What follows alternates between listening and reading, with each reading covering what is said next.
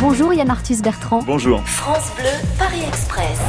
Pierre, Paris 14e. Paris en quelques mots pour vous, c'est? Paris, c'est la ville de mon enfance, la ville où j'ai été heureux. Puis c'est aussi la ville, c'est étonnant, c'est la ville aussi que je croyais devenir très moderne à l'an 2000 avec des voitures qui, qui volaient dans la rue. C'est pas du tout le Paris que j'imaginais embouteillé comme aujourd'hui.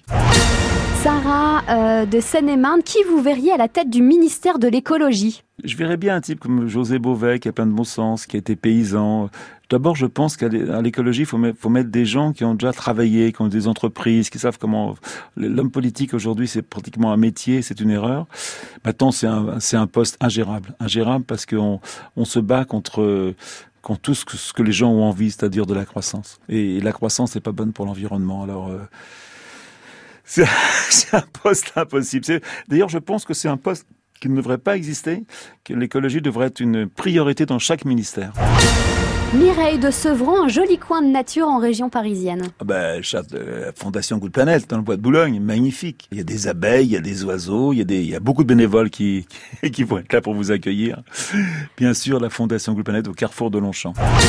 Magda des Hauts-de-Seine, trois gestes du quotidien à faire pour préserver l'environnement D'abord, euh, réfléchir à ce qu'on mange, comment on se déplace, et ce qu'on achète toute la journée, comment on consomme, quoi.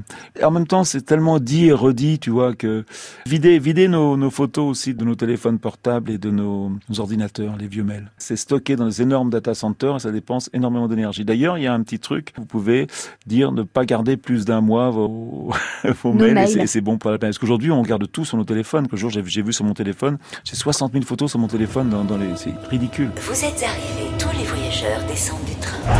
Merci Yann Arthus Bertrand. Merci à vous.